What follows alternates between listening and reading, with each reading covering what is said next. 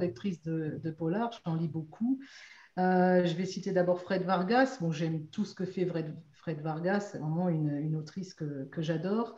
Un roman qui m'a beaucoup plu d'elle, c'est La Recluse parce que c'est un petit peu une histoire à, tiroir, puisque la recluse, ça définit plusieurs euh, euh, différentes choses dans le roman. Et puis, euh, j'aime beaucoup la personnalité d'Adamsberg, qui est compliquée, assez lent dans son raisonnement. Donc, c'est toujours intéressant de le suivre. Et puis, ses, relations aux autres sont aussi compliquées et intéressantes. Et puis, il fait toujours référence à la région de Pau dans les Pyrénées, une région que j'adore aussi. Donc voilà, celui-là, je, l'aime particulièrement. Un autre auteur de polar que j'aime beaucoup, que je connais bien d'ailleurs, c'est Gilles Vincent. Et son roman que j'aime énormément, c'est Trois heures avant l'aube, parce que c'est une construction euh, vraiment compliquée. On a, ça va très très vite. Euh, euh, on suit plusieurs antagonistes et puis tout se réunit à la fin et c'est, on est assez scotché par la fin aussi.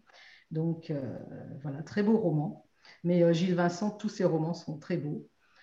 Et mon troisième, c'est un auteur islandais. J'aime beaucoup les polars nordiques, j'en lis énormément. Et un auteur que j'aime beaucoup chez les Islandais, c'est Ragnar Jonasson. Et j'ai beaucoup aimé La Dame de Reykjavik.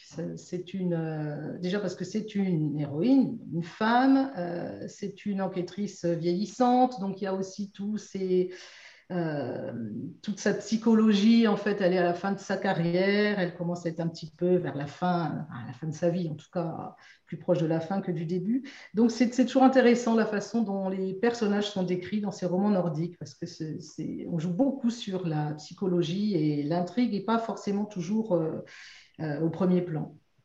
Donc voilà.